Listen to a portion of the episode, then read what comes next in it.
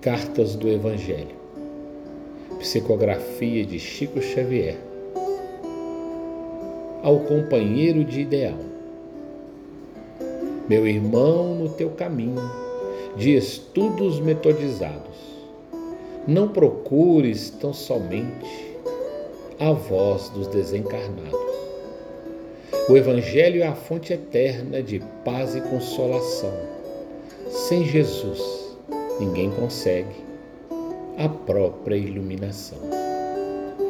Aprende, pondera, luta, medita, guarda, esclarece. Toda palavra de amor faz parte de tua prece.